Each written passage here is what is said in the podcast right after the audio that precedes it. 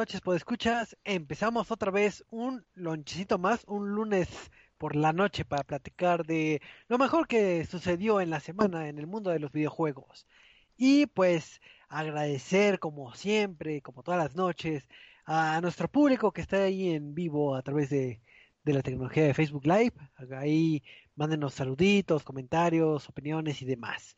Y pues vamos a saludar aquí a los conocedores de videojuegos que, que día a día nos, nos dan una dosis de sapiencia. Así que, Eduardo, muy buenas noches, ¿cómo estás? Muy bien, Choco, muy bien. Ya aquí listos para darle con todo en este lunes por la nochecita de eh, lluviosa. Eh, un poco este... Cayó, una muy buena tormenta, ¿eh?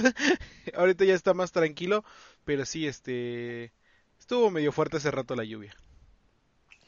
Sí, luego las lluvias tiran nuestras conexiones, pero esperemos que este no sea el caso. Y, a ver, Eduardo, cuéntanos, eh, ¿qué jugaste o viste algún, algún videojuego? ¿Qué, qué, qué, qué, qué tal estuvo tu semana en, el mundo videojuego? Eh, fíjate que estaba jugando un jueguito que vamos a reseñar hoy, que es Captain Tsubasa Rise of the New Champions. Eh, estuve jugando un poquito más de Battletoads. Eh, ¿Qué más estuve jugando? Estuve jugando mucho. ¿Cómo se llama? Among Us, que es el nuevo juego que está como de moda para jugar con tus amigos. Eh, entonces juego mucho Among Us. Y. ¿Qué más? ¿Qué más jugué, Choco? Eh, creo que ya. ¿No jugaste el Fallout Guys? ¿Ya se te pasó lo fuera? No, no he jugado tanto ahorita. Como, como es con amigos ese. Este, ahorita estuvimos jugando más eh, el, ¿qué te digo que es este? El Among Us. El Among Us. Ay, ay, ay. Está bien, Eduardo, qué bueno que, que nos das este recomendaciones o ideas de qué jugar en este en esta semanita que apenas inicia. Pero también nos acompaña eh, nuestro buen amigo, el buen Michael. Michael, ¿cómo estás? Hola Choco, ¿cómo estás? Estoy súper bien, estoy súper feliz.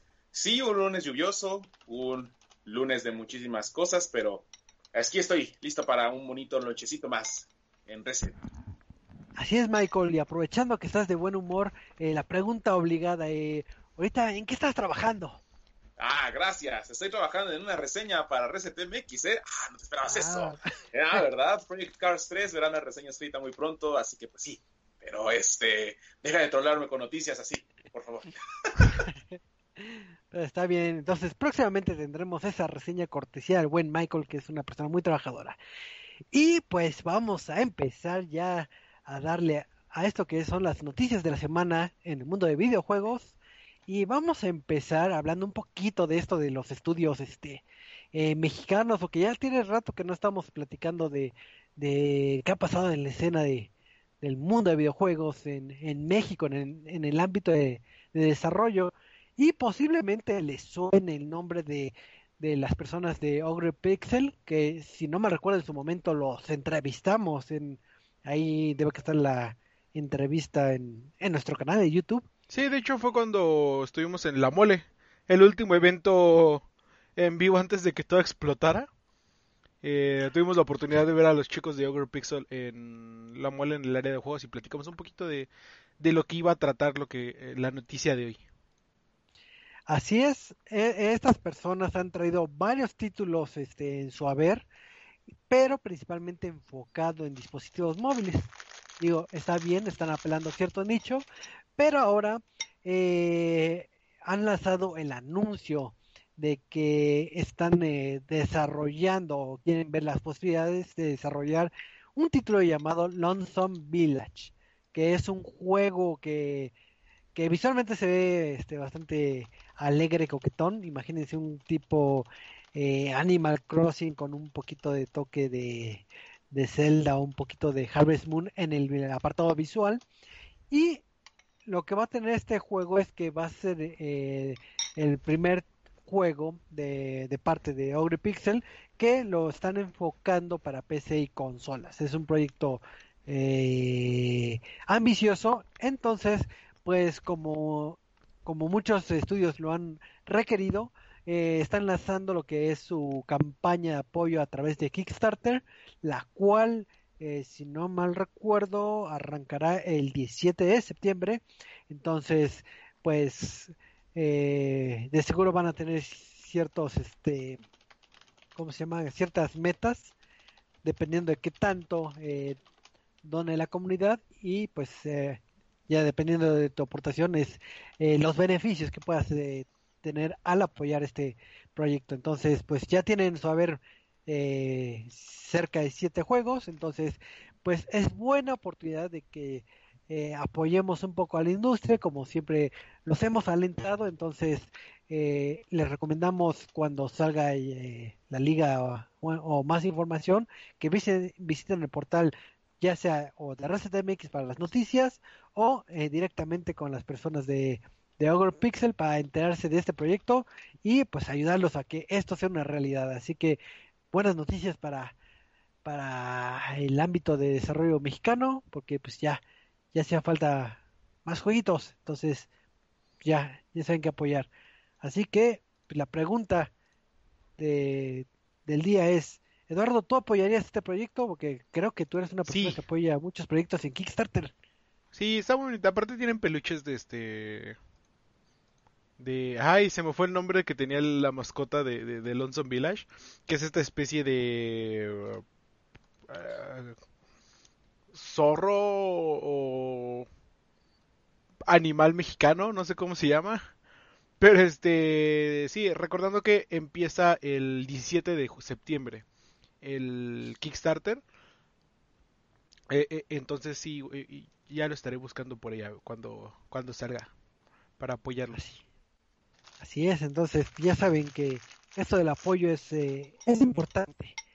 Pero pues pasando a otras noticias y hablando del apoyo, eh, como recordarán en noticias tanto del ámbito mundial como que ha impactado en el mundo de videojuegos, eh, hay esta corriente que apoya a la gente de afroamericana que ha sufrido cierta violencia ya sea alrededor del globo o principalmente en nuestro vecino del norte, que es eh, Estados Unidos.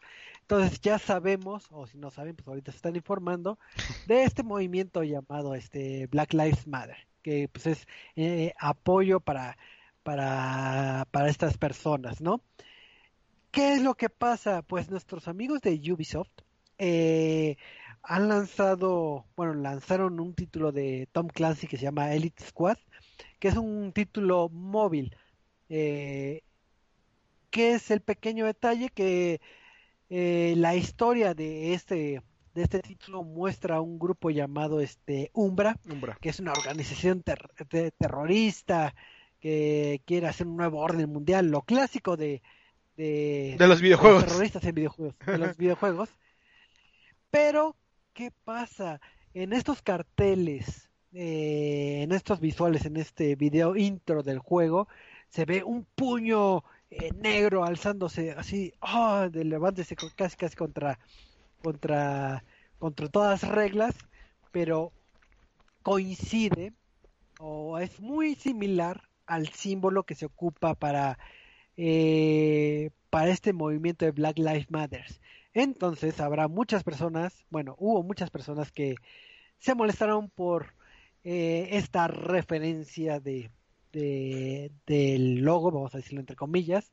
Entonces, pues Ubisoft tuvo que dar la, la cara y decir de que, ah, ¿saben qué? Mil disculpas por haber utilizado este, eh, eh, este símbolo, lo vamos a corregir en una actualización posterior, porque esto fue algo insensato y dañino. Oímos a todo lo que es este los jugadores y a la comunidad. Entonces, pues ya en una actualización que, debe que estar llegando el día de mañana aproximadamente, pues ya no van a poder ver este símbolo. Entonces... Y nada más es en una cinemática de la introducción del juego. Eh... es suficiente para que la gente explote con algo así, o sea, entiendo, entiendo la molestia porque si es este... Eh... Si la gente se va a agarrar de donde sea para demilitar movimientos, pero decir, es que este, eh, la imagen del puño levantado solamente es para el movimiento de Black Lives Matter es la mayor tontería del mundo. Actualmente sí, creo que Ubisoft pudo haber este, evitado esto. Lo cual me lleva a pensar que eh, o una de dos, o este video o esto lo tenía listo desde el año pasado y y este y fue como ah sí ya súbelo no, no, hay problema lanza lanza el juego y se les olvidó o es una estrategia de marketing como ah sí se van a quejar y vamos a pedir perdón y ya listo se les va a olvidar a la semana pero todos van a ver por una semana Elite Squad no eh, es completamente entendible y, es una de las peores estrategias de marketing eh, éticamente o moralmente si quieren verlo así pero a, a mí en lo personal se me hace una tontería decir, es que este símbolo es de esto porque entonces estamos olvidando todo el movimiento fascista, todo el movimiento nazista, todo el movimiento socialista, todos los movimientos eh, que han unido a gente y han venido desde antes, porque esto, este, el tener el puño levantado es un símbolo de poder eh, que muchas, muchos movimientos, muchas culturas se han apropiado. Y, es, y hacer esto que estamos haciendo eh, va a sonar muy feo, pero es como cuando los hindús ya no pudieron utilizar la esvástica porque eh, fue apropiada por los nazis. Cuando ese símbolo de, este, de suerte venía de una cultura totalmente diferente. Entonces ya no, ya nadie va a poder utilizar este símbolo a pesar de que ha sido muchas veces referente de otras cosas. Y yo lo decía cuando vi la nota, le digo, pues es que si esas vamos, también nosotros en México lo utilizamos. No sé si recuerden cuando fue el eh, terremoto de hace dos años, tres años. Dos años, tres años. Eh, no, no, no sé bien, esta, esta cuarentena lleva mucho tiempo. Ese, teníamos ese mismo símbolo de levantar el brazo eh, y formar un puño para pedir silencio para pedir, estamos quitando escombros, hay que pedir silencio. Eh, y todos levantaban el puño porque también es un, es, es un símbolo entre la humanidad de unión, de fuerza, de poder. Si al final de cuentas es un símbolo universal y no puedes como ponerle watermark o registrar marca, eh, es como el amor y paz y, sale el logo en, en, algún, mm, no sé, en un cartel de uso y todos brincan. Tal vez sí fue un mal timing. No, claro, es, es muy mal timing. Es muy mal timing eso. Pero tal cual así como de que sea un referente o una marca registrada, pues no, no tanto que desde los 60 que eh, la gente de afroamericano, la gente de color, ha ocupado esa misma seña para hacer las protestas, ya sea en Juegos Olímpicos, ya sea en las famosas panteras negras. Este, las panteras, ajá, eh, eh, es un, es un símbolo de poder y de unión. Así es, entonces. Ambos lados de la historia han tenido esto, eh, para bien o para mal, pero salir a decir que solamente una, a mí no me parece. Entiendo, es time sensitive, es, sí, sí, sí, es como debieron de haber tenido más cuidado, pero no, no, no Pero es que así con esto también quiere decir que ya no puedes utilizar ninguna referencia o, por ejemplo, eh, veamos a, otro ejemplo igual de Ubisoft, Far Cry. O sea, Far Cry está cimentado bajo lo que es una, una rebelión, una revolución en un país supuestamente socialista con toques este, capitalistas. Entonces, eso también va a pegar muchísimo porque van a decir que se parece a las situaciones que está viviendo América Latina. O sea, estoy de acuerdo completamente con eso de que no puedes quejarte de que un símbolo es nada más para una sola ¿Sabes qué me molesta de eso? Perdón. Pero la respuesta de Ubisoft, de Ubisoft ahí sí me molesta. Porque Ubisoft se aferra a decir, es que nuestros juegos no son políticos.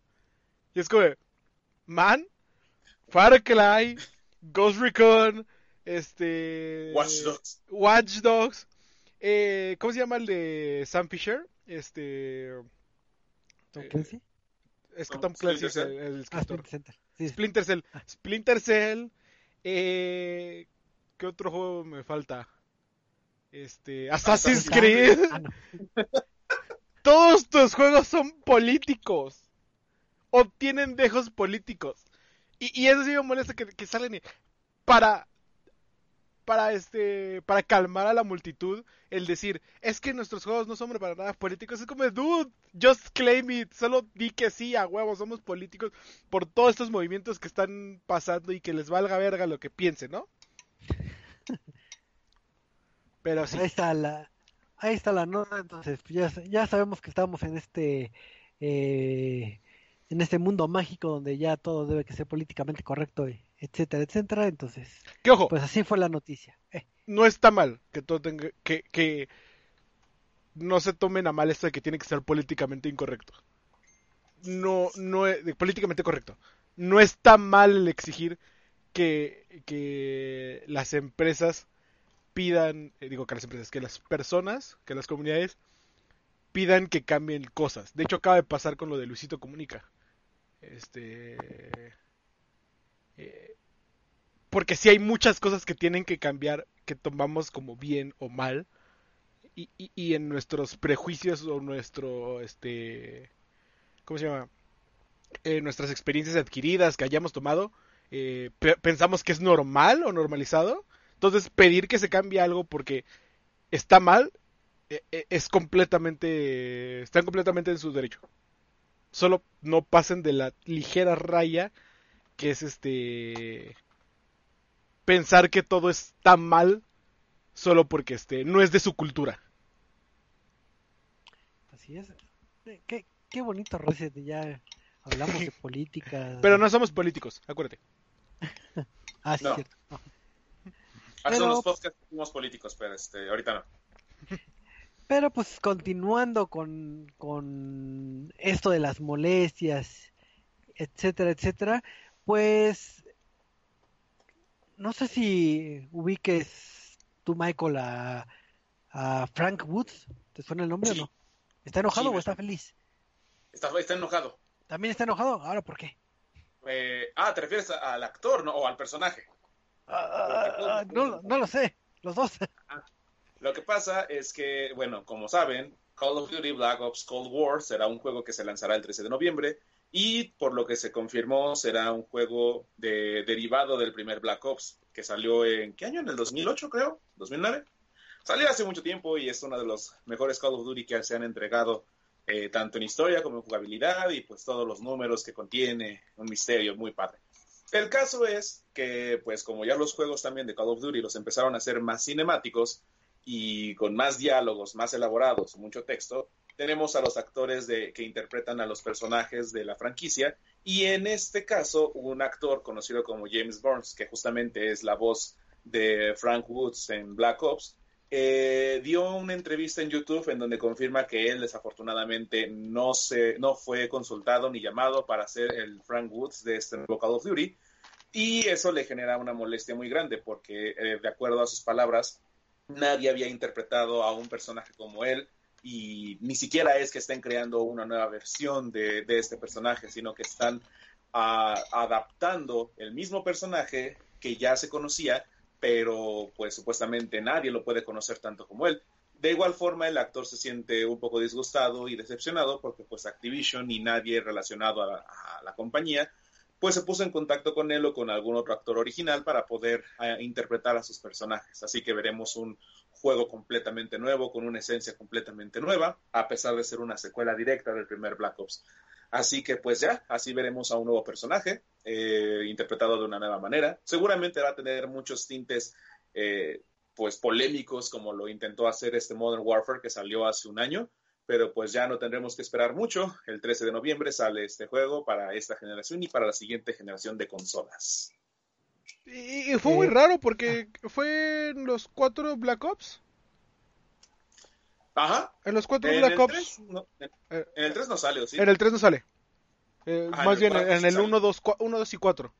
Este, en los cuatro Black Ops sí sale él como este como Woods. Entonces sí sí es medio raro este que no, que no lo hayan llamado.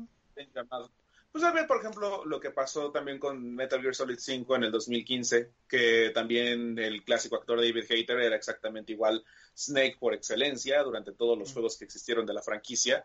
Y para The Phantom Pain llamaron a Kiefer Sutherland. Entonces, ahí también encontramos un Sus razones tendrán, muchas veces es por este, digo, no sé cuál sea el caso de, de este Burns, pero muchas veces, ahorita ya es mucho por, por quién esté en algún lugar o quién esté con este, con BAFTA, o digo, con Zafra, la, el sindicato de actores.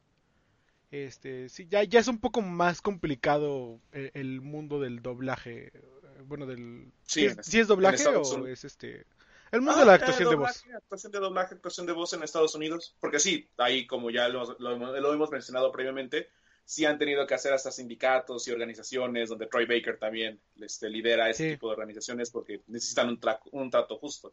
Así como la industria de México, Sí, claro. pero allá lo hacen más bonito. ya iba a salsear de la industria mexicana de doblaje, pero mejor lo dejo así. Este. Pero sí, qué extraño. Pero bueno, ya, ya no falta mucho para saber este. ¿Qué, qué ocurrirá? Y, y también este juego no es político, ¿verdad? No, para nada. Pff, Guerra Fría, Estados Unidos y este, Unión Soviética y este, carrera espacial armamentista. No, no, No, no. Los juegos de Call of Duty son cero políticos. Cero eh. políticos. Nada. Comenta este Avid James que también lo mismo pasó con el personaje de Price en Modern Warfare. En este. En Ajá, esta entrega. Sí, sí, sí. Pero. Bueno, es que eso es un poco diferente por, porque es, este Modern Warfare es un soft reboot, ¿no? Entonces, este... Ajá. eh, Eso, eso para que veas, sí aplican lo que estaba diciendo justamente Burns. O sea, ellos, le- el nuevo Modern Warfare, sí hizo una reinvención de la franquicia. Sí. Y aunque justamente eh, le precede el, el éxito de, de este Captain Price, porque ya lo conocíamos en los Modern Warfare. Entonces sabemos que si mencionas Price, es una leyenda. Y por eso es la primera imagen que aparece en el trailer de revelación. Porque sabes quién es. Pero hasta ahí. Sí, sí. Entonces sí, igual, igual es- no es lo mismo que sucedió con este... No. Pero entonces ta- tal vez sí lo enlacen por el último evento de Call of Duty que salió en, en Warzone, justamente. Sí. Que O de sea, hecho este- el fin de semana fue la última vez que lo pudieron haber visto, si no lo han visto, si- en vivo, si no vayan, van a tener que buscar un video en YouTube. Pero bueno, ¿qué más tenemos, Choco? Pues tenemos que, eh, creo que el- hace una semana o un par de semanas, creo que y, eh, lo que vendría siendo EA Access ya tuvo un como eh, cambio de marca a, lo que vendría siendo EA Play. Y pues con eso trajeron más que buenas noticias, pero de seguro tú, Eduardo, eres una persona muy culta y tú tienes todos los detalles de eso. Este, sí, Choco, claro que sí. Eh, para los que no conocen, EA, este, el...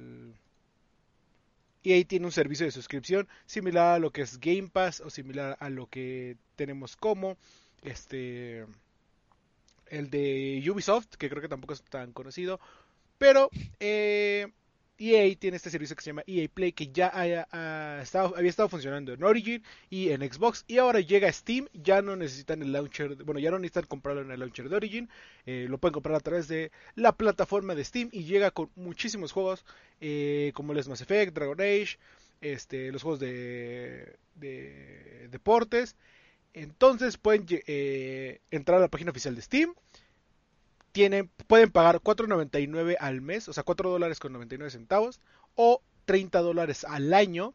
Este realmente es barato para todos los títulos que lanza EA. Este, entonces, con esto van a tener acceso a muchos juegos de EA, no todos, este, eso claro, claro, no todos, a través de la plataforma de Steam. Eh, cabe también decir, eh, aclarar que EA Play es lo mismo que EA Access. ¿Por qué? Porque EA Access era el nombre original por el cual se conocía esta plataforma de streaming. O, o- bueno, no es streaming, de este... eh, ¿Cómo llamarlo? ¿Cómo se llaman? Eh, de suscripción. Este, esta plataforma de suscripción se llamaba originalmente EA Access y a principio de año se cambió el nombre por EA Play, ¿no? Eh, además de esto, además del acceso a los juegos de EA, van a obtener acceso también a beneficios que solamente tendrá- tienen los, jugadores de EA Play, que son eh, entrar a betas desde antes de tiempo, tener este hasta 10 horas de, eh, de juego antes de que se lancen los videojuegos. Eh, 10% de descuento en todas las compras de EA, incluyendo paquetes de DLC. Y incluye juegos como la serie de Dragon Age y Mass Effect.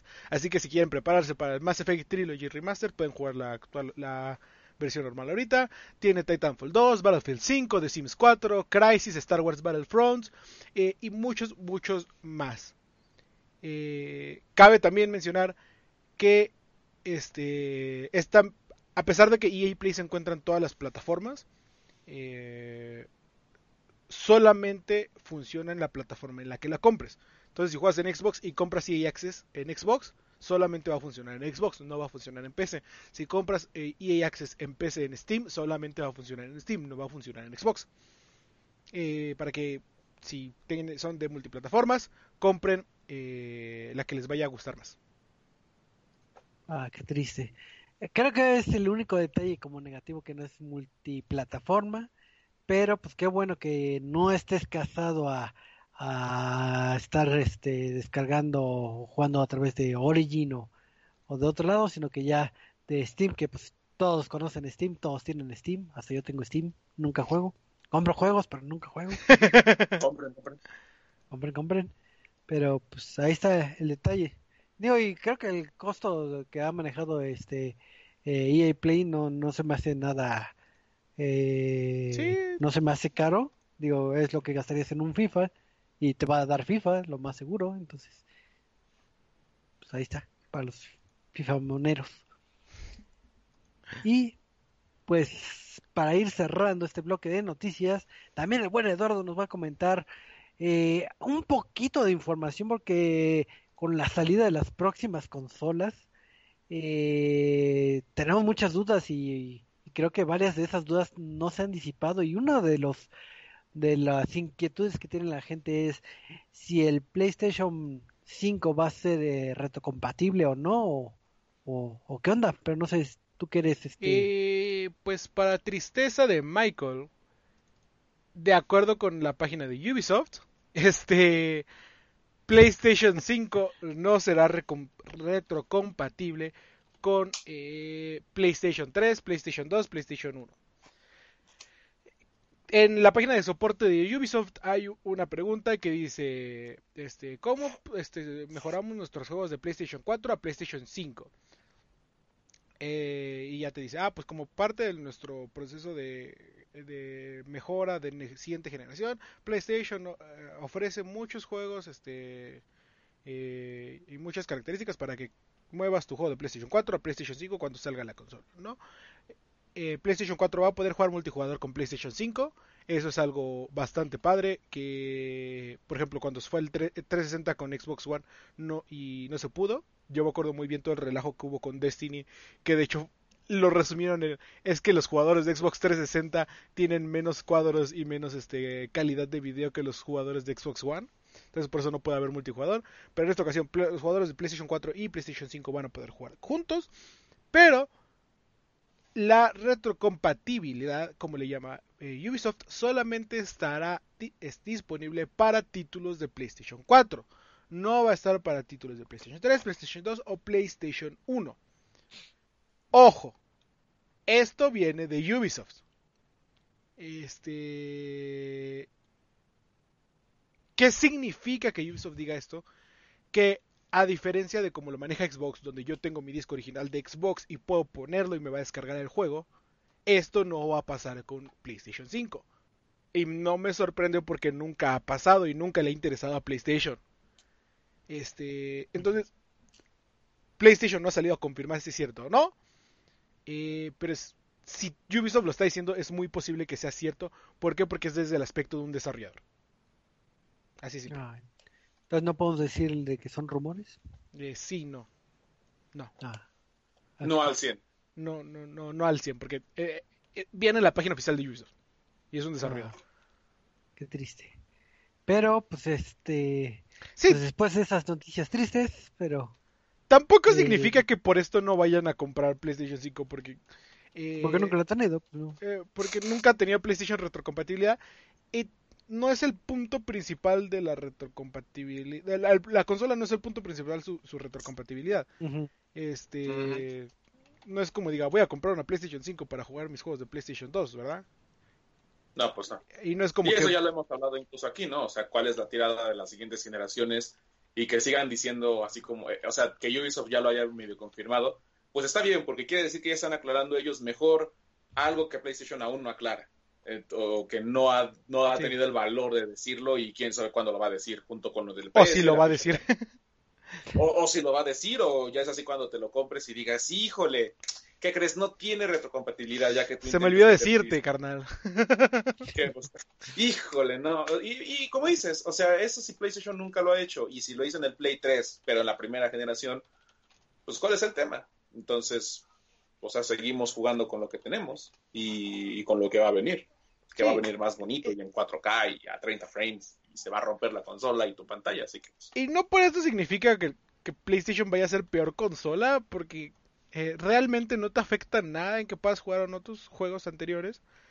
Es un buen, este, un buen aditamento para los usuarios fanáticos de la consola, porque sí conozco a varias gente que dice como, ah, es que yo tenía mis juegos de Xbox y los jugué en Xbox One por esta función de la retrocompatibilidad. Pero este, tampoco es como de, eh, si no si no está esta función no lo voy a comprar. Pues, pues sí. Diga- sería un plus que, que muchos desearían, pero si no lo tiene, no, no por eso me voy a Sí. cambiar a la competencia. Así que, de todas maneras, los Xboxeros comprarán su Xbox, los de PlayStation su PlayStation, y los que están en punto medio, pues ya tomarán la decisión Su PC. su PC, ándale, con EA Play, habrá. Pero eh, creo que ya no hay noticias, ¿verdad? Ni efemérides. Ya ni hay efemérides, ya ni le eches ganas, Michael. No, ya no. Es que este, la depre. Es que no trabajo. Ah. Llorando.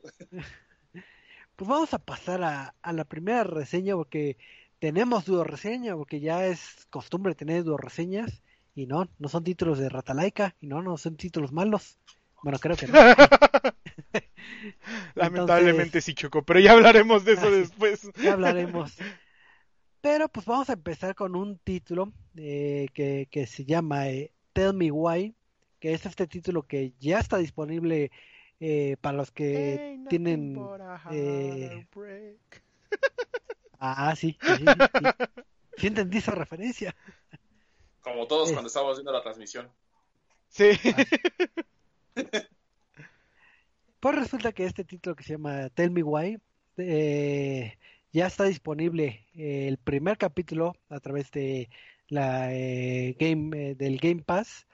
Es van a ser tres episodios a cargo de las personas de Don't Not Entertainment, que si ya les suena el nombre, pues sabrán que son las personas atrás del títulos como Life is Strange.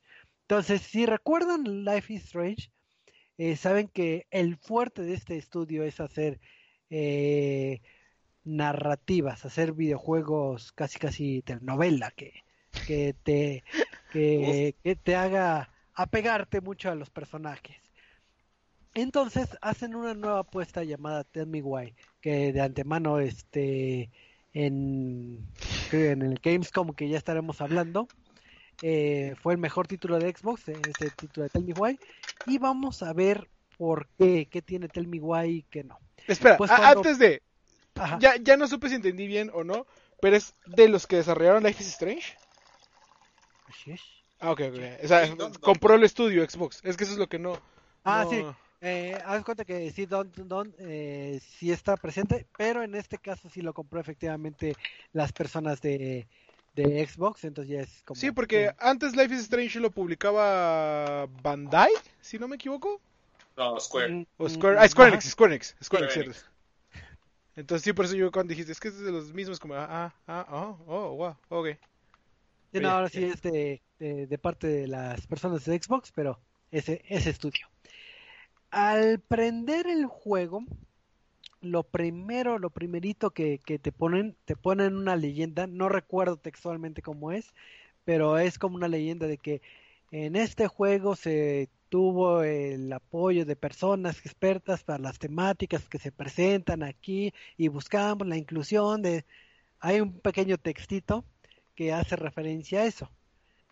Entonces, de entrada, pues ya te están diciendo de que, o sea, no es nada más el trabajo de guion de que se nos ocurra hacer una, eh, una novelita, sino que nos estamos apegando a expertos en la materia, en este caso serían expertos como en psicología, para ver las reacciones tanto de tu personaje, bueno, los personajes principales, como de la gente que está alrededor.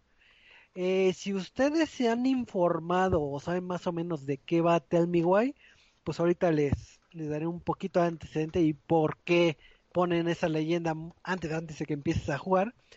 Y resulta que eh, la historia se, se basa en un en unas gemelas que pasa una situación bastante desagradable cuando son pequeñas. Digo, no sería spoiler decirlo, porque son las primeras escenas en un en el cinemático cuando recién empiezas a jugar y las separan. Eh, las separan por 10 años y se van a reencontrar. ¿Qué pasa con esas eh, gemelas? Una es Allison y una es Tyler. Eh, Tyler desde pequeña tenía ese sentimiento de que yo no soy este, yo no soy mujer, yo soy hombre. entonces, entonces desde pequeña se da cuenta de, de, de, de, este pensar y en el paso de los tres, este, digo de los tres, de, los diez años, eh, se hace una persona trans. Entonces, al tocar la temática de transgénero ya te cuadra el por qué están diciendo que, que se juntaron con expertos y y hay que aclarar que el decir que es una, eh, un personaje transgénero, que es el que va a ser uno de nuestros personajes principales porque vamos a controlar a, ambos este, hermanos, no significa que sea el móvil o que sea eh, lo principal del juego. Uno pensaría que sí con, digo, cuando eh, estaba leyendo antes de que se vea el juego, dije, va a ser un título que va a pegar mucho en el sentido de, no, pues el cómo siente una persona transgénera, adentrarse en la sociedad, etcétera, etcétera. Y no, eh, el, el arco principal es el descubrir qué fue lo que sucedió eh, en este evento eh, traumático con, con su madre, ir desentrañando el, el qué pensaba mi mamá, o era una buena persona, o era una mala persona, o qué sucedió. Entonces, en esta trama de, de revivir estos recuerdos y pensar eh, qué fue realmente lo que sucedió, es tu principal este móvil. Sí, efectivamente, cuando se encuentran estos hermanos y van a visitar su vieja casa, eh, te vas a encontrar con muchos personajes que van a ser este familiares, vecinos, etcétera, que no conocen o sí conocían esta transformación, vamos a decir que, que, tuvo Tyler, entonces van a reaccionar de distintas formas a, a este cambio. Va, me, me encantó cómo lo, lo tomaron porque no es tan eh, empoderamiento o tan irreal, vamos a decir, las reacciones. Hay personajes que, que te ven y así como que se sacan de onda y, ah, ah pero eh, te ves muy bien. Así como que así tu respuesta así media, media forzada de que ni sabías qué decir o que te agarraron en curva, lo hacen sentir bastante natural. Y es en este lado donde se apoyan el estudio para que el entorno a través de, de Tyler sea de lo más natural. Y lo principal es con nosotros los videojugadores. Eh, Tyler, en el sentido de un personaje transgénero, no lo sentimos así. O no se adentran tanto en este en esta temática y simplemente al controlarlo lo sientes como si fuera un personaje más, que creo que es algo eh, bastante aplaudible porque no se fueron por por el camino fácil, vamos a decir, de explorar mucho eh, esta temática. Ya hablando de lo que es este la jugabilidad del juego, eh, vamos a tener a estos personajes, vamos a estar controlando en ciertos momentos a, a uno de los dos hermanos y pues vamos a tener las clásicas e interacciones con el entorno, de que vas a un closet y ves este fotos y ves este eh, no sé una camisa, un póster y y pues interactúas con estos y te dan cierta información. alguna de esta información puede ser que ni te sirva para nada, otras puede ser que te sirva para, para conocer un poquito más eh, la personalidad de estos este, hermanos o del entorno, o puede ser cosas que te ayuden en algún puzzle o en algún argumento, o también puede ser cosas que te están dando pistas para algo que va a salir en la trama, que obviamente pues, por spoilers no podemos mencionar, pero que ya cuando pasa la cosa dices, ah, por eso en el folleto, bla, bla, bla, bla, y entonces eso lo hace que sea, vamos a decir, adictivo el, el estar interactuando con todo lo que veas. Sí, mucha, va a ser mucha carga de información, o sea, no es de que vayan a estar anotando todo para que digan, no, pues igual y este teléfono que estaba en este flyer me va a servir, no. Eh, ¿Qué exploran aquí en, Tell Me Why? Hay una teoría digo, no estoy bien familiarizado, la verdad, pero eh, que dicen que los gemelos están como conectados telepáticamente o tienen una mayor conexión que, que otro tipo de hermanos, por ponerle un ejemplo. Y en Tell eh, perdón, en Tell Me se explora eso. Cuando tú interactúas con con algún este con algún personaje no sé, un vecino, un familiar, y te pones a platicar con él, te da la opción del juego de que con un botón, digo, no es en todos los momentos, o sea, está, está claro en qué momento puedes tener esta conexión con los hermanos. Entonces apretas un, un bumper y ya te vas al pensamiento del, del otro hermano. Entonces puedes decir de que no, este de seguro nos está choreando, ya mejor vámonos. Entonces ya sabes que ya está harto, entonces pues ya mejor cierro la plática, ya mejor me voy porque porque no se siente cómodo, por poner un ejemplo, que es independiente a las decisiones que nos da el juego en, en cuestión este, narrativa. Eh, estas decisiones son, digo, ya nos tienen acostumbrados eh, este, este tipo de juego, que algunas te van a dar más información sobre, sobre cierto personaje y también habrá decisiones que afecten la perspectiva que tienen las personas hacia ti o afectan a la trama.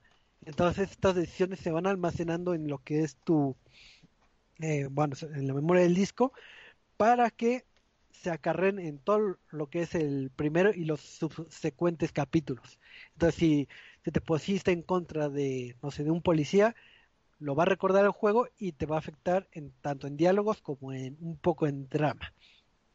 Y eh, al término de cada, este, de cada capítulo, te arrojan las estadísticas como de que, ah, el 78% de los jugadores eh, quisieron darle la espalda a este personaje. Y tú, ah, mira, yo soy parte de la, estadística o yo lo jugué a mi manera. ¿Qué pasa muchas veces con esas eh, decisiones? Cuando uno quiere jugar de que no, es que o la fregué o quiero ver cómo se da otra interacción, puedes repetir cada uno de los eh, eh, episodios. Cuando repites uno de los episodios te va a decir, ¿quieres que se encimen las decisiones de este episodio para que afecten a los demás? ¿O nada más lo quieres jugar nada más para ver qué, qué, decían?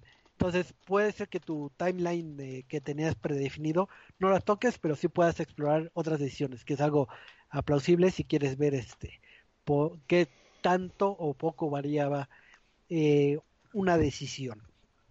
Eh, también el juego tiene una funcionalidad bastante bastante interesante el cómo lo ejecutaron. Eh, los hermanos tienen recuerdo, si recordarán, bueno, valga la redundancia, los hermanos vivieron un momento muy fuerte cuando eran pequeños al reencontrarse eh, estarán interactuando en la casa o en el vecindario y van a decir, ah, ¿te acuerdas cuando era pequeño y jugaba en estos juegos? Por poner un ejemplo, eh, te sale una silueta con burbujas y empieza a, vibrar un poco el control. Entonces te acercas a ese recuerdo, lo activas y puedes ver este como tipo fantasmita, vamos a decirlo, es el recuerdo.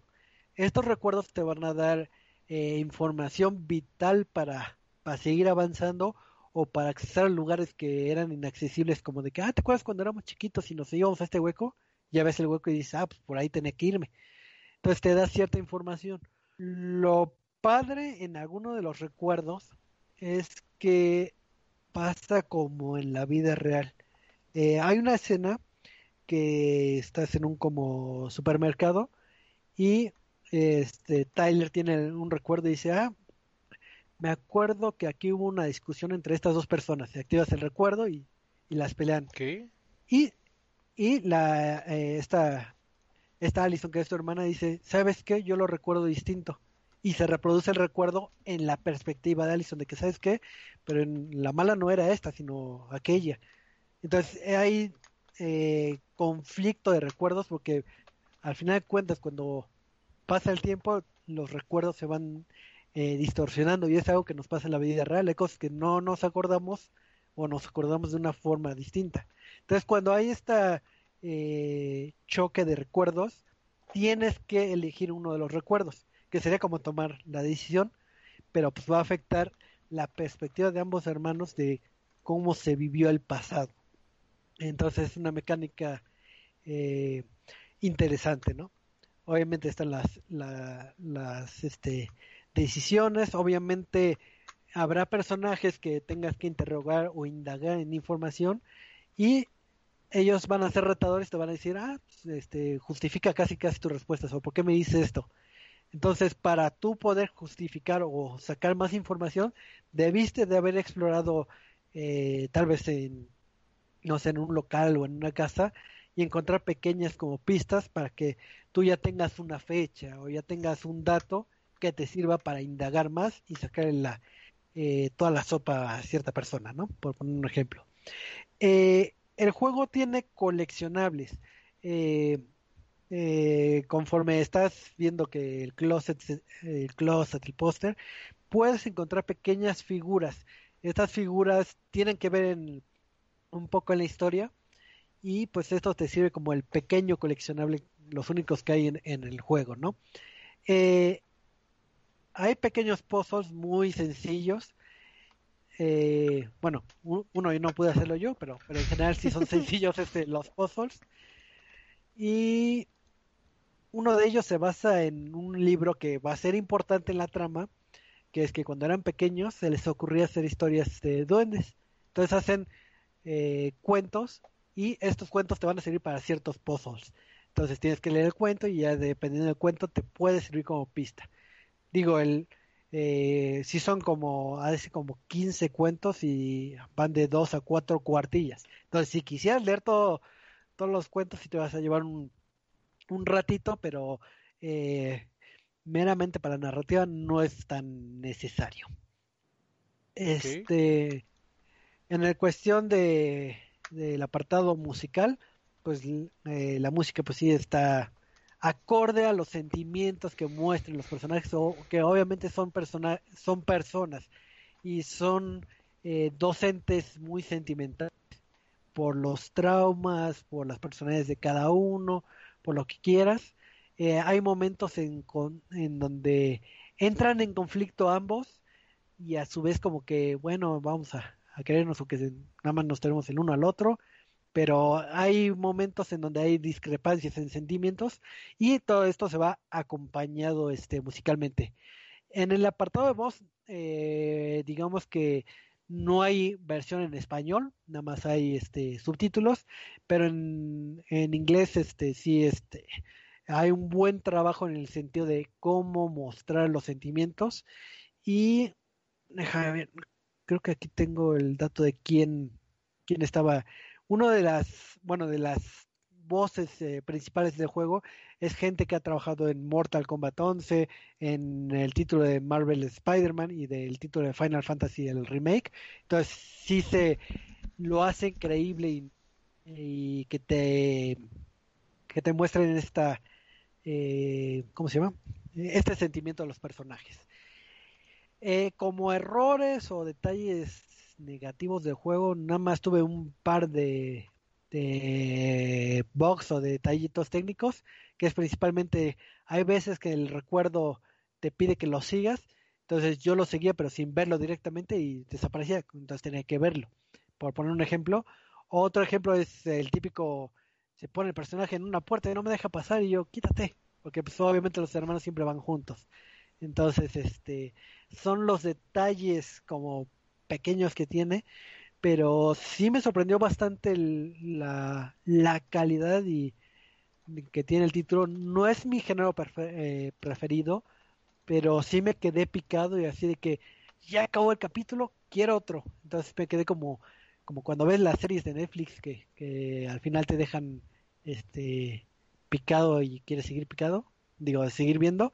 Así me pasó con el título de, de Tell Me Why. Entonces, si no tienen Game Pass para adquirirlo, cómprenlo. Porque si es de, esas compras este, obligadas, cada capítulo tardará como entre 3 y 4 horas, ¿sí? depende qué tan eh, este tan metódico seas en, en, que le quiero dar clic a todo o quieras explorar varias decisiones, pero en es un aproximado de lo que te dura. Entonces, si son tres capítulos, te puede llegar a durar como cerca de 8 a 10 horas, eh, acabar todo el título. Nada más en, en un playthrough.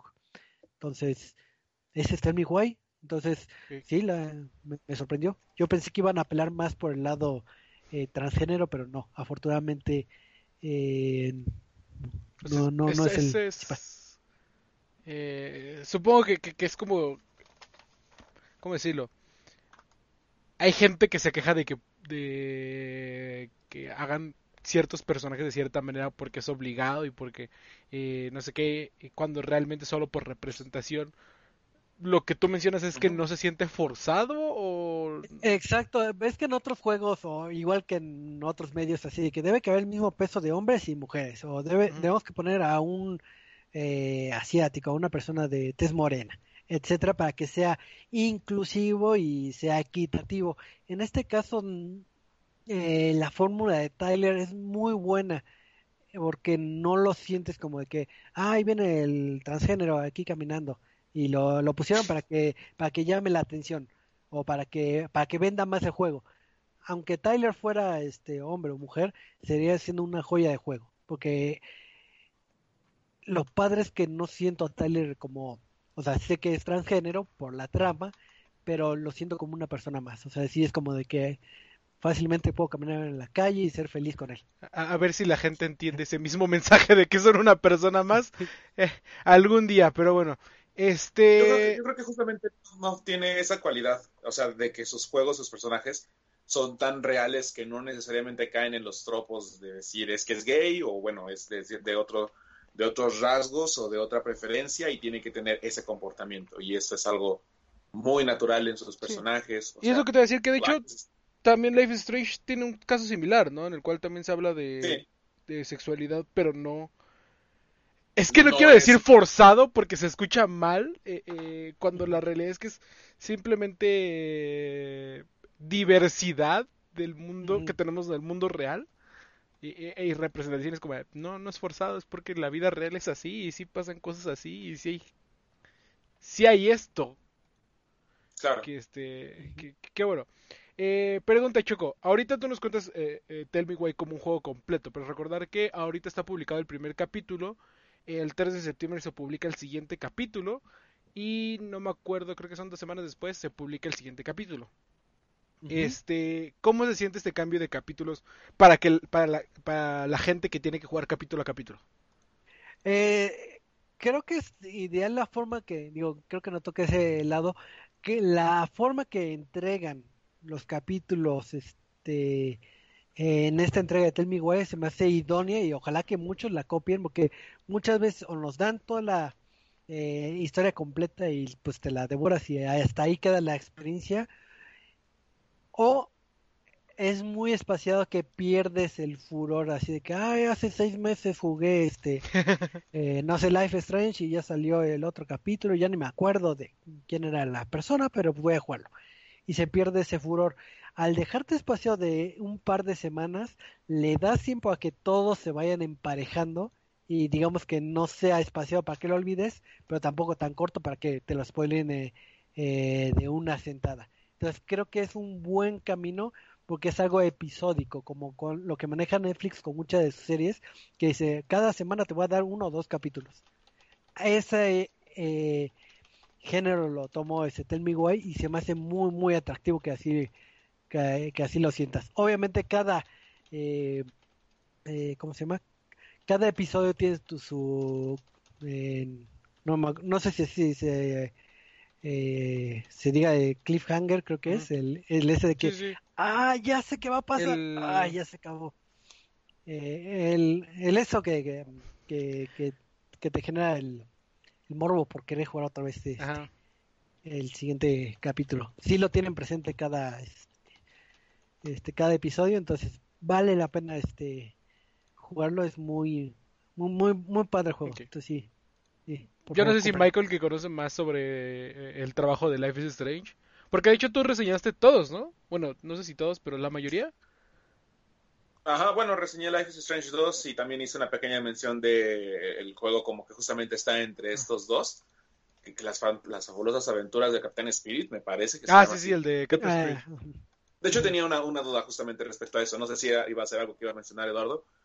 ¿Hay referencias o alguna mención? Bueno, dices que no, no has jugado los, o es un género que tal vez no te llama tanto la atención, pero no hay referencias a, o menciones que posiblemente hagan alusión justamente a esos otros tres juegos que han desarrollado. Pues hasta, hasta donde yo disfruté el juego, me percaté, no. No sé si exista, ves que luego les gusta poner guiños así de que, ah, la estampita que, que es del escenario. La verdad yo no lo constaté. Puede que haya algún easter egg, pero no hay alguna relación este importante. Entonces sí, no. Pero sí, este, si, si jugaste los Live Strange, juégalo, Michael, juégalo. Sí, y, de hecho, digo, los, los de Life is Strange no, no sé cómo se llamaba la empresa antes de que ser Don't Not, Don't Not Entertainment. Eh, no sé si sea Square Enix nada más, pero los desarrolladores sí tienen mucha experiencia y saben contar muy bien historias. Entonces, eh, qué bueno que, Xbox está apostando por este mercado y triste por los jugadores de PlayStation que no pueden jugar hasta menos que tengan Xbox o PC porque es exclusivo de, de Xbox. Y si no me equivoco, si no me equivoco está en Game Pass, ¿no? Eh, sí. Puedes comprar Game Pass. el Game Pass de... ¿Cuánto cuesta al mes, quedamos? ¿10 dólares? Sí, más o menos. Entonces, digo, si lo compran en de un, si compran un mes o dos meses, ya pueden jugar todo, todo lo que es este Tell Me Why. Tal vez el único detalle, digo, que no es directamente el juego, es que creo que es lo que le ha pasado a los últimos títulos de, de Microsoft, es que se diluyen y se pierden, tanto porque están en Game Pass o, o porque no por el lado de, sí, porque también... por el lado de marketing, porque porque ahora sí que eh, no me acuerdo qué conferencia vi Tell Me Why, me llamó la atención y de ahí se fue este difuminando un poco. Se presentó en E3 2019 y de ahí pasó como un silencio sepulcral y, y no me gustaría que, que, se perdiera ahí en el... Dijo, ojo, la está pensando y tal vez este problema solo es de Microsoft, bueno, de Xbox México. Eh, no creo, porque sí, según yo a nivel mundial tampoco ha, ha habido mucho revuelo más que por Halo y este y, y, Fable, Fable. No, no es cierto, ni siquiera Fable ha tenido tanto. Eh, hay un limbo extraño en cuanto al marketing de, Xbox, no lo sé. Pero bueno, qué, bueno que, lo hayas disfrutado. Y recuerden que es un título periódico, entonces salió la primera parte el 27, que fue hace cuatro días. El 3 de agosto sale la siguiente y yo creo que la siguiente semana sale la última parte de Tell Me ¿Y, ¿Y, está como por una secuela, Choco? Este, puede ser que sí, puede ser que no. No diré nada. Uh, tendré que jugarlo para descubrir. Eh, pero sí, como Choco dijo, es una duo reseña, así que rápidamente voy a hablar del siguiente título, que es Captain Tsubasa Rise of the New Champions, desarrollado por Tamsoft eh, y distribuido, publicado por eh, Bandai Namco. Así que sí, otro jueguito de Bandai Namco. Ya no habíamos hablado de Bandai Namco en hace mucho tiempo. El juego se publicó el pasado viernes, este, el 28. Eh, Sí, pasó viernes. Y pues básicamente es un título de deportes arcade eh, basado en el fútbol, en una de las franquicias más queridas por eh, la generación entre millennials y generación Z, creo. Este, que es Captain Subasa, o como mejor lo conocemos aquí en México como Supercampeones. Eh, la historia, si es que quiero enfocarse en eso, se sitúa después, eh, creo que es la secundaria, lo que, como lo que nosotros ubicamos ese periodo de tiempo, eh, la secundaria donde el equipo de, de Subasa, o mejor conocido como Oliver Atom, este, el equipo de Subasa está enfrentándose en las nacionales de todos los equipos de secundaria de Japón y se enfrentan ante el poderosísimo, ante los diferentes equipos que tienen cada uno sus propias características, ya sea la Academia de Toho, que es como que los mayores rivales de Subasa porque tienen a Richard Tex Tex o Shibasi, Wasayabashi, creo que se llama, eh, japonés, y a Hyuga, que sí se llama Hyuga, nada más le cambian el nombre, creo, creo que en, en español es este Ken Hyuga o algo así. Steve Hyuga. Steve Hyuga, Steve Hyuga. Y en japonés es otra cosa Hyuga. Eh, tiene esa parte del capítulo de secundaria y este es como que para adentrarte en el mundo de, supercampeones o Captain Subasa, ¿no? El Rise of the New Champions viene porque la historia te permite hacer tu propio personaje eh, retomando después de que termina este tercer eh, nacionales y vamos a lo que es el mundial de equipos de secundaria, eh, que es muy parecido al mundial de la FIFA. Eh, y pasa todo lo que conocemos que pasa en el anime, de que iba a ser en Francia y después se cancela y va en América y se enfrentan ante todos los equipos de Estados Unidos, Alemania, este, Francia, Brasil y se hace este equipo hermoso que, que, es uno de los que más me emocionó porque es, es cuando todos los Power Rangers se unían porque se une este, este Benji Price que es cuando ya regresa está Richard Textex está Oliver Atom está Hyuga está la gran defensa de este de los gemelos que no me acuerdo cómo se llama que es básicamente los, ah, los que es básicamente todos los grandes jugadores de los diferentes equipos de, de secundarias de, de Japón. Ahora todos en un equipo super OP.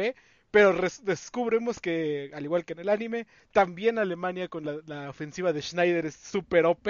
Que Brasil con su, su juego bonito es super OP. Eh, Estados Unidos, eh, eh, dos, tres.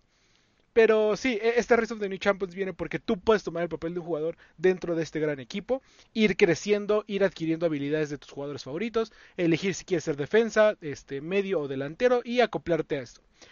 Ahora, eh, hay una necesidad en el mercado de un juego arcade de deportes, eh, en este caso de fútbol, que ha sido abandonada y no ha sido un hueco bien llenado desde, yo diría desde Mario Strikers, porque creo que el último FIFA Street tampoco fue tan bueno, y la última época fue esa entre Mario Strikers y, FIFA Street, que era como, ah, te gusta el fútbol, pero no quieres jugar un FIFA este, tradicional aquí están los arcades. Y es algo que ha pasado también en, el fútbol americano y en básquetbol. Y ahorita este Captain Subasa es una forma de intentar llenar este juego, pero que a mi parecer y, al, y que creo que muchos este, de los que lo están jugando también sufrieron eso, no llena ni remotamente bien lo que buscaríamos en un juego de arcade. Sí está muy bien hecho como fanservice para los que amen la saga de Captain Subasa. El problema directamente con nosotros de México es que no, eh, la mayoría de nosotros lo decíamos, los conocemos los personajes como Liberato, Richard Textex, este, Benji Price, eh, Steve Huga, y en Estados Unidos tenían nombres diferentes, pero hace 5 a 10 años decidieron comunicar la marca con los nombres japoneses y nunca llegamos nosotros a eso, eh, a esa parte de la unificación de la, de unidad de nombres. Entonces, nosotros decimos, ah, sí, está Wasayabashi. tú como ¿eh? Ah, claro, es este Richard Textex. Y, siento que este es uno de los mayores errores para nuestra región, que es que no pega tan cerca de la nostalgia como nos gustaría por la tropicalización. Este, además de esto, el juego está completamente japonés. Eh, bueno, todas las voces son en japonés y tiene subtítulos sí, en, español y en inglés, pero los nombres siguen siendo los japoneses o, los nombres originales, digamos. Que este no está mal, pero la mayoría de los fans creo que no de Latinoamérica no se acoplaron a ese a esa unión, ¿no? Eh, en cuanto a las gráficas, el juego se ve bien, las animaciones de cada uno de los tiros están bastante padres, pero se empieza a tornar repetitivo. Eh, todos este, tienen como que la misma base de tiros, solo cambia de, ah, es que este tiro, como tiene otro nombre, es de color verde, y este tiro es de color azul, pero se ven exactamente igual. Este tiro es de color rojo. Ah, pero es que este tiene un halcón, y este tiene un, este, cosa verde, y entonces como, ah, ok. Los personajes están bien hechos, las este, animaciones eh, también, pero todo queda como de un, eh. Y creo que lo más triste es que como puedes revivir la historia, lo que a muchos nos gustaría, eh, o bueno, personalmente, es este que te iban intercalando con cachitos del anime. Y esto es algo que pasaba con todos los juegos de Bandai. Curiosamente no pasa del todo con esto. Con, con Captain Subasa. Y me frustra mucho porque hay muchas partes en las que te cuentan, ah, es que está la historia. Y, y conocemos la historia de Steve Huga, o este, de Huga, cuando está perfeccionando el tiro del tigre, eh, ¿qué dicen? No sé si se acuerdan, pero hay un capítulo en el cual Hyuga se va a entrenar con su entrenador original de la primaria. Eh, regresa y le dicen, ah, es que vas a estar en la banca por toda la temporada del, por todo el campeonato de los nacionales. Y ya hasta la final le dicen, este, no, está bien, déjenos jugar, que no sé qué, todos se ponen de acuerdo. Y dice, bueno, si le puedes ganar a tus tres compañeros, eh, eh, eh, te dejaré jugar. Y dice, ah, sí, les voy a ganar con mi tiro del tigre. Y hace nada más como la pose del tiro del tigre, pantalla blanco y gol. Y es como pero, pero, y, el tiro del tigre, quiero ver cómo pasaba así súper rápido o algo. Y, y, eso lo hace muchas veces tras vez tras vez en la cual te pone como que el, este, la parte antes de, la emocionante, y hace el corte y te entrega el producto. Es como pero yo quiero ver el tiro con chanfle, quiero ver la defensa de los hermanos Corioto, digo, la sí, la defensa de los hermanos Corioto, quiero ver cuando este hacen el este el, de que se tira al piso, pone los, las piernas y lo impulsa en el aire, el juego aéreo, y, corta mucho de eso sin razón alguna, entonces como ah, se, se siente muy mal de ese lado de la historia de no utilizar animaciones este del anime original. No sé si porque no tengan derechos o por qué, que se me haría muy raro. Y decir, y, y, y, la historia, aunque se siente corta, vas desbloqueando diferentes fragmentos que tú dirías, ah, son fragmentos de historias del anime. Y sí son fragmentos de historia, pero solo saca imágenes del anime. No es como de... Y, es como que toda la, ahí sí es toda la historia de Captain Subasa.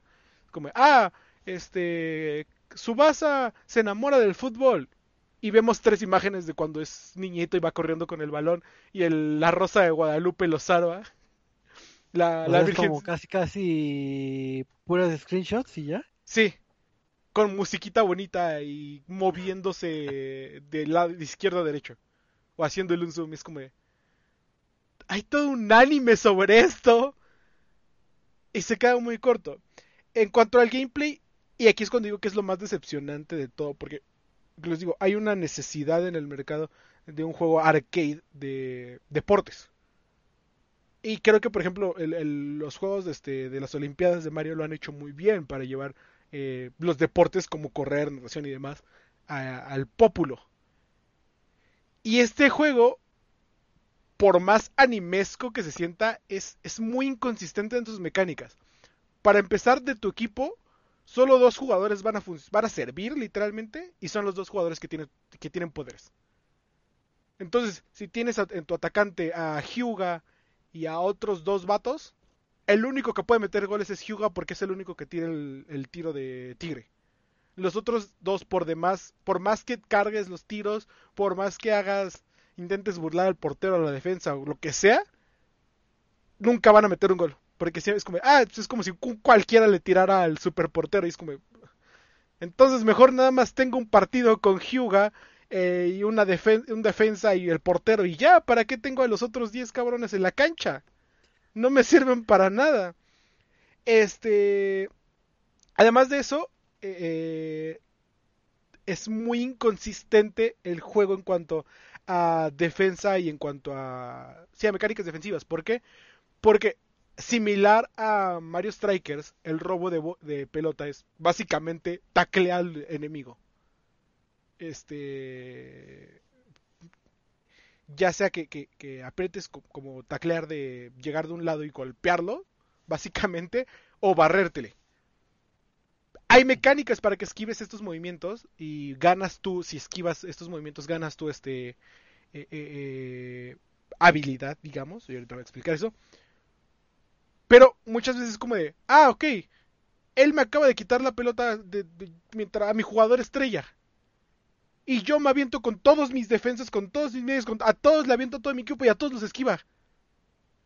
Y entonces no puedo hacer nada.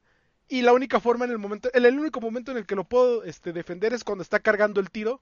Porque ahí sí es asegurado que lo vas a barrer o que le vas a quitar la bola. Entonces lo veo correr desde la defensa y es como, bueno, vamos a dejarlo correr, solo lo voy a seguir hasta que llegue a la delantera, empiece a cargar el tiro y ya, le quito la bola. Ah, bueno, es que, ok, ya vi que si yo le llego al equipo enemigo por atrás, este, me puede, puedo esquivar. Entonces, si, a mí me pegan por atrás, voy a esquivar. Y siempre te van a pegar y siempre te van a quitar la bola. Y siempre te van a esquivar, siempre a veces vas a quitar la bola, a veces no, a veces pasas de lado. Es muy inconsistente en cuanto a mecánicas de juego. Y es muy frustrante porque es como, dude, estoy pasando al lado de él, estoy picando, no está haciendo nada, me está esquivando. Es muy inconsistente. Eh, y finalmente toda la mecánica o todo el juego se basa en barras de energía. Entonces, por ejemplo, eh, al igual que los jugadores de FIFA se cansan, estos jugadores se cansan de cierta manera, nada más que estas barras de energía eh, se recargan solitas conforme el tiempo. Entonces puedes hacer un sprint y se va a ir gastando un poquito, poquito, poquito, poquito si te llega un personaje y lo evades, se va a gastar un tercio de tu barra de energía. Si llega un segundo personaje y todavía tienes energía para evadirlo, vas a entrar como en un modo técnico en el cual se llena toda tu barra de energía y tu tiro este, especial se carga de inmediato. E, e, entonces es como, está bien balanceado, bien planteado esa parte, porque no entramos en, en esta parte del arcade, no entramos en nada de, ah, es que tengo que cambiar jugadores porque se cansaron, o X o Y razón en cuanto a los porteros, van a tener una barra, barra, de vida, si lo quieres llevar así, que cada que los tiren van a poder detener goles, eh, dependiendo de las condiciones, dependiendo de quién esté tirando el, gol, dependiendo si es con habilidad o cómo. Eh, y esta barra de vida va a ir bajando. No significa que si tu barra de vida está completa no te puedan meter gol, solamente que hay más probabilidad de detener el gol. Y si la barra llega a cero, básicamente es que el siguiente tiro les van a meter gol. Esta barra se va a rellenar cuando te meten gol. Entonces, eh, es como, ah, pues tengo que tirar tres veces antes de poder meter un gol. Tres o dos veces antes de poder meter un gol. Y se vuelve a resetear. Entonces otra vez tengo que tirar tres o dos veces antes de meter un gol. Y eso en un juego arcade es, es este... Quita mucha estrategia. Eh, ahora, ¿por qué digo que, que, que, es muy triste el juego? Porque, o porque son muy inútiles todos los jugadores. Porque yo recuerdo que hasta en Mario Strikers, que es uno de mis jugadores, mis juegos de fútbol favoritos, eh, todos los personajes hacían algo. No solamente necesitábamos cargar el tiro con Mario, o con Peach, o con Yoshi, o con quien quisiéramos, para que hiciera algo. Podía cargar el tiro con los Dry Bones, y los Dry Bones tenían una habilidad especial. Podía cargar el tiro con los Ghosts, y los Ghosts tenían una, una los Boosts tienen una habilidad especial. Los Hammer Bros también tienen una habilidad especial. Entonces, por más minions o compinches que sean, tienen, sirven en el juego. Y aquí no, nada más sirve si tienes a Steve Huga, a Oliverato, a, este, a los hermanos Corioto, a Schneider, porque son los que tienen habilidades especiales. Entonces, tristemente este juego de Captain Subasa Race of the New Champions sí se queda muy corto de lo que pudo o lo que debería de haber sido. Muy, muy corto. Dudas, dudas. Va a ser entretenido para la gente que le guste el juego. Bueno, el juego la serie, porque si conoce así, es full fanático. Este, va a conocer nombres, va a conocer las estrategias y le va a gustar, pero más allá de 10 minutos que juegue el juego es como, eh. No es el juego para jugar con tus amigos mucho, realmente. ¿Qué pasó, Choco? Eh, posiblemente tú no lo hayas jugado, no digo, lo desconozco. Había varios juegos de Captain Subasa en el viejo NES, eh, eh, bastante buenos, por cierto, este, pero en donde podías activar, vamos a decir, como poderes eh, o tus habilidades especiales cuando estabas a la defensiva. Ahorita ya, mm, nos has comentado mucho de, por ejemplo, ah, cargo mi energía y hago mi super tiro siendo delantero. En el caso, en el caso de defensiva, tiene la posibilidad de hacer habilidades, vamos, de defensa o de tu portero como no sé, habilidad eh, especial que como equipo se va llenando una barra que se llama B Zone, V Zone, este zona V, realmente no sé qué significa eso, eh, pero es como una barra de habilidad que hay dos, o la puedes activar para que todos tus jugadores se muevan más, tengan este mayor agilidad, su barra de energía dure más, se carguen más rápido los tiros. Eh, como si en un juego de peleas activas el como si en Street Fighter activas el digo en Street Fighter en este juego de que también es de de Bandai este Tekken. Ajá. Que, que, entras como en modo furia algo similar. Naruto. este eh, puedes utilizarlo de esa manera o si te tiran un tiro especial como él es este eh, los tiros de Hyuga, de Oliver Atom y demás, que son como que muchas veces imparables. Tienes cargada esta barra, puedes parar el tiro sin que afecte la barra de salud de tu portero. Mm, Entonces, por ejemplo, puede ser que veas que tu portero ya casi no tenga vida y, ah, la tengo cargada, pues la utilizo para eso. Pero es como que nada más de esos dos usos. Si hay algunos jugadores a la defensiva y a la media que tienen habilidades, eh, pero son habilidades como de, ah, cárgalo para mandar el pase más lejos. Y ya. No, e, ese pase más lejos no va a meter el gol. Entonces, al final de cuenta, los únicos dos que funcionan son los delanteros que tienen habilidades especiales para hacerle este perder vida a este a este portero. ¿Alguna otra duda? Sí, ¿El juego tiene algún tipo de multiplayer? Sí, tiene un multiplayer y, no me gusta del todo porque es muy competitivo, digamos. Eh, porque desde el principio te dice, ah, tienes que jugar tus partidas de Ranked. Eh, cinco partidas contra la computadora para ver en qué nivel estás. Y a partir de eso, ponerte con jugadores de tu nivel. Entonces te dice, ah, ok, le ganaste a la máquina en lo más difícil, bueno, pues puedes jugar contra estos jugadores. Y te va a ir acomodando con respecto a tu habilidad. Entonces sí, a veces lo, maneja muy competitivo, digamos.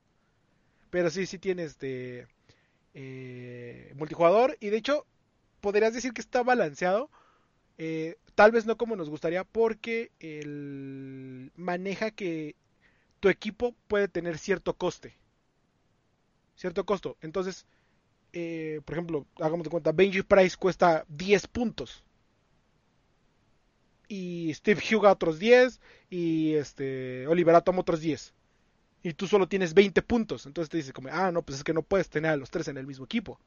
Puedes tener a uno. Y conforme vayas subiendo de ligas te va a dejar poner más jugadores de costo alto. Entonces, mm, no está tan padre, pero se entiende porque otra vez realmente solo funciona un jugador de todo el juego, de todo el equipo, pero sí.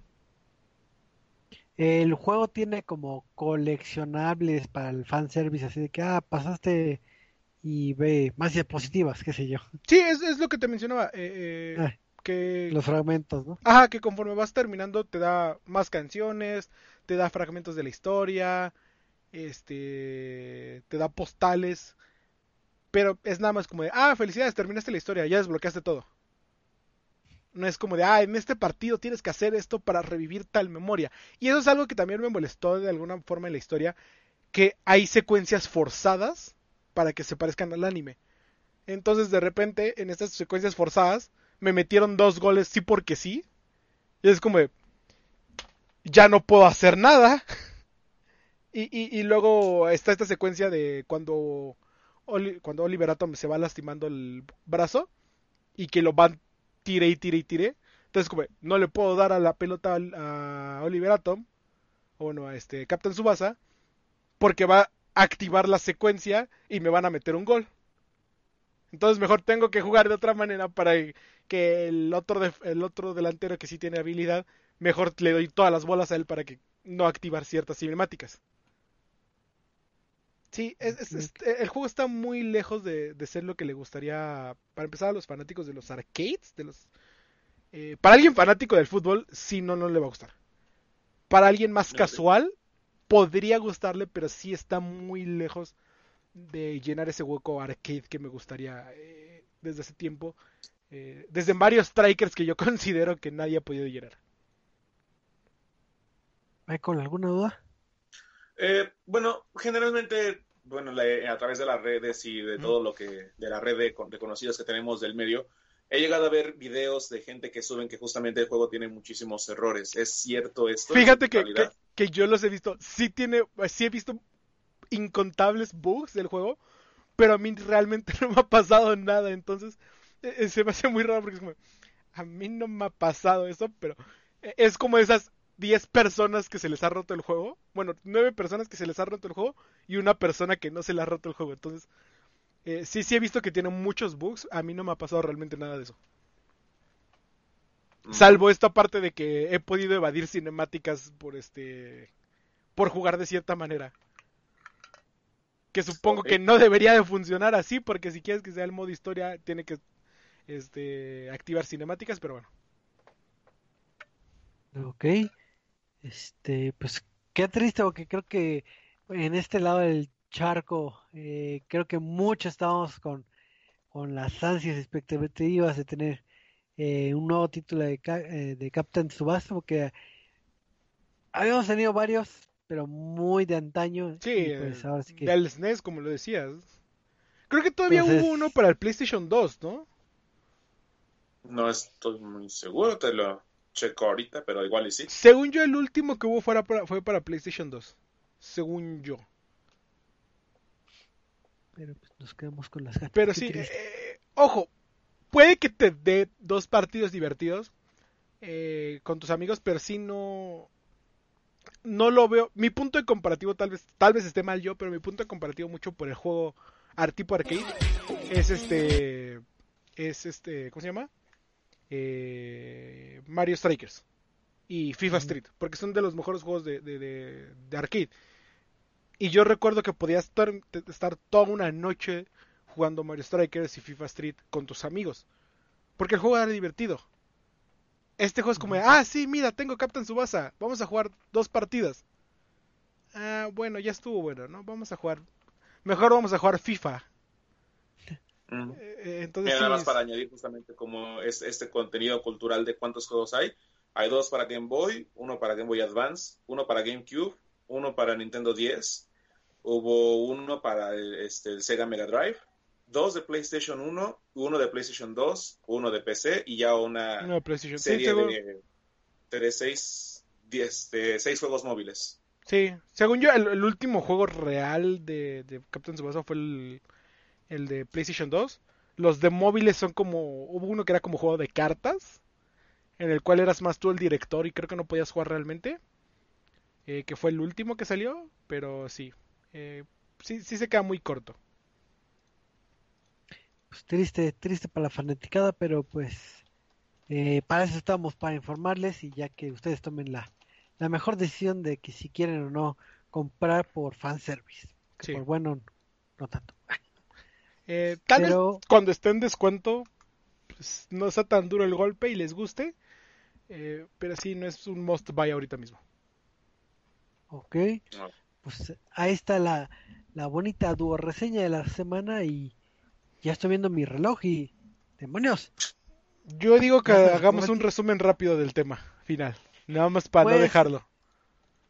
Para no dejar eh, las cosas inconclusas, eh, pues eh, en el tema random rápido, eh, pues en, se dio el evento de Gamescom y Gamescom pues, es sinónimo de muchas noticias, ¿verdad? Y muchos anuncios, ¿verdad? Sí, no. no, pasó mucho realmente. Michael, tu juego favorito de Gamescom, que creo que ya sé cuál es.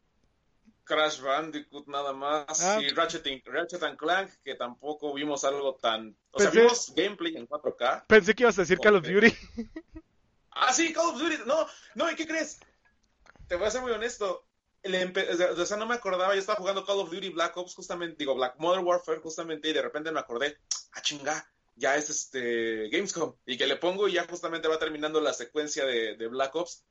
No la vi. Al principio no lo vi. Ok. Ya lo demás sí lo... y, y, a la mitad lo pausé porque al mismo tiempo, a esa hora iban a poner el estreno de la canción de Create, el grupo mm.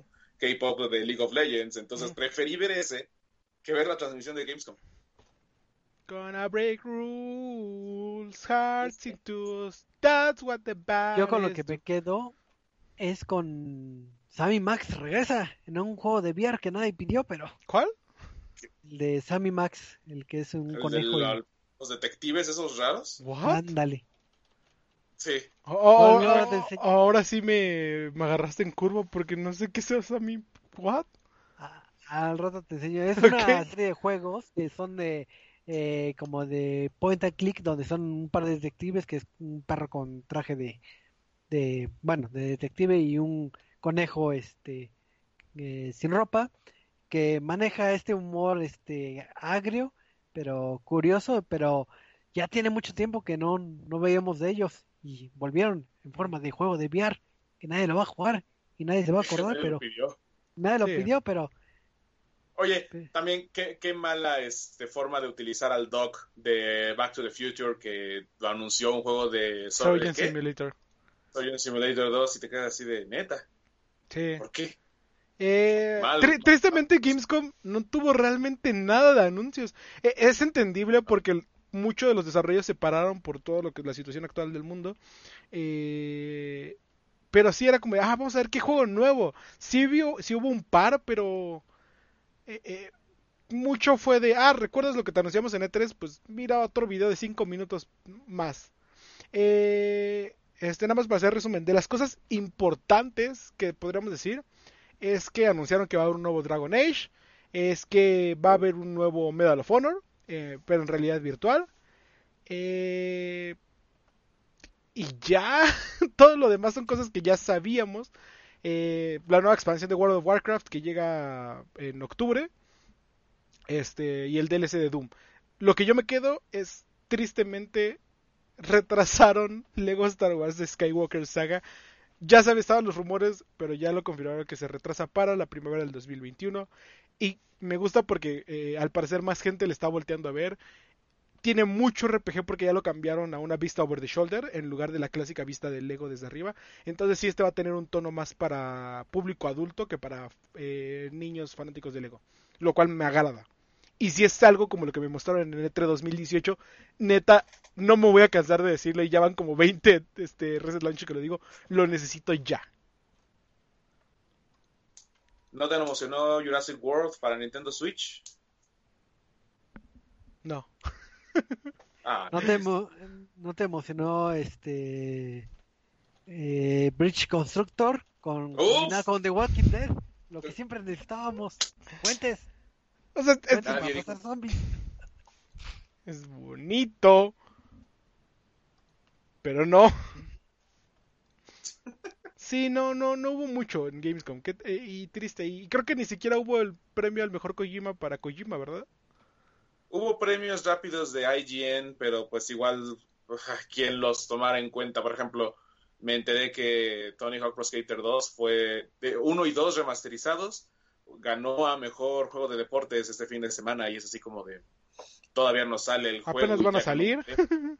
apenas va a salir y, ya ganó un premio. Ya quisiera ser igual de premiado que Tony Hawk.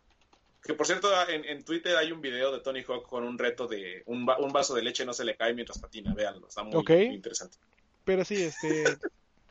Eso fue el super tema de la semana de Gamescom. ¡Yay! Choco de es la prueba de que la situación actual está muy cabrona. O sea, de plano. Eh, no creo que sea la única prueba, pero bueno. no, además de que sí, ya de por sí desde hace un año no había algo como de verdad interesante. Y pues habrá que ver ahora cómo se adapta la industria en un año si es que las cosas vienen. Sí, porque ni siquiera Nintendo anunció nada grande. Eh, más anunciaron en su partner, este, partner Direct, en el ah, cual este anunciaron Just Dance 21. ¿Qué pasó? ¿Qué? ¿Qué? Ajá, que, en esa en ese mismo también anunciaron que eh, Untitled Ghost Game va a tener ya ah, dos, dos con Sí, sí, creo que anunciaron más en el Nintendo Showcase, digo, Nintendo pues, este, Direct de Partners que en Gamescom. Lo, lo, que sí, eh, lo único que hay como que recalcar que justamente es lo que más prometía y cuando le enseñaron fue así como de, ¿fue todo? Este, Fall Guys Season 2, la temporada 2 de Fall Guys, y que descubrimos que su desarrollador tiene como 15 años. O sea, Fall Guys Star Eye, que también ya demostró ser el juego más descargado de toda la historia de PlayStation Plus. Y este y pues está rompiendo el juego, o sea. Y aquí es cuando le aquí es cuando le dices a tus amigos, ¿cuántas coronas tenés? ¿Cuántas coronas tenés? Yo tengo cinco. Soy medio bueno.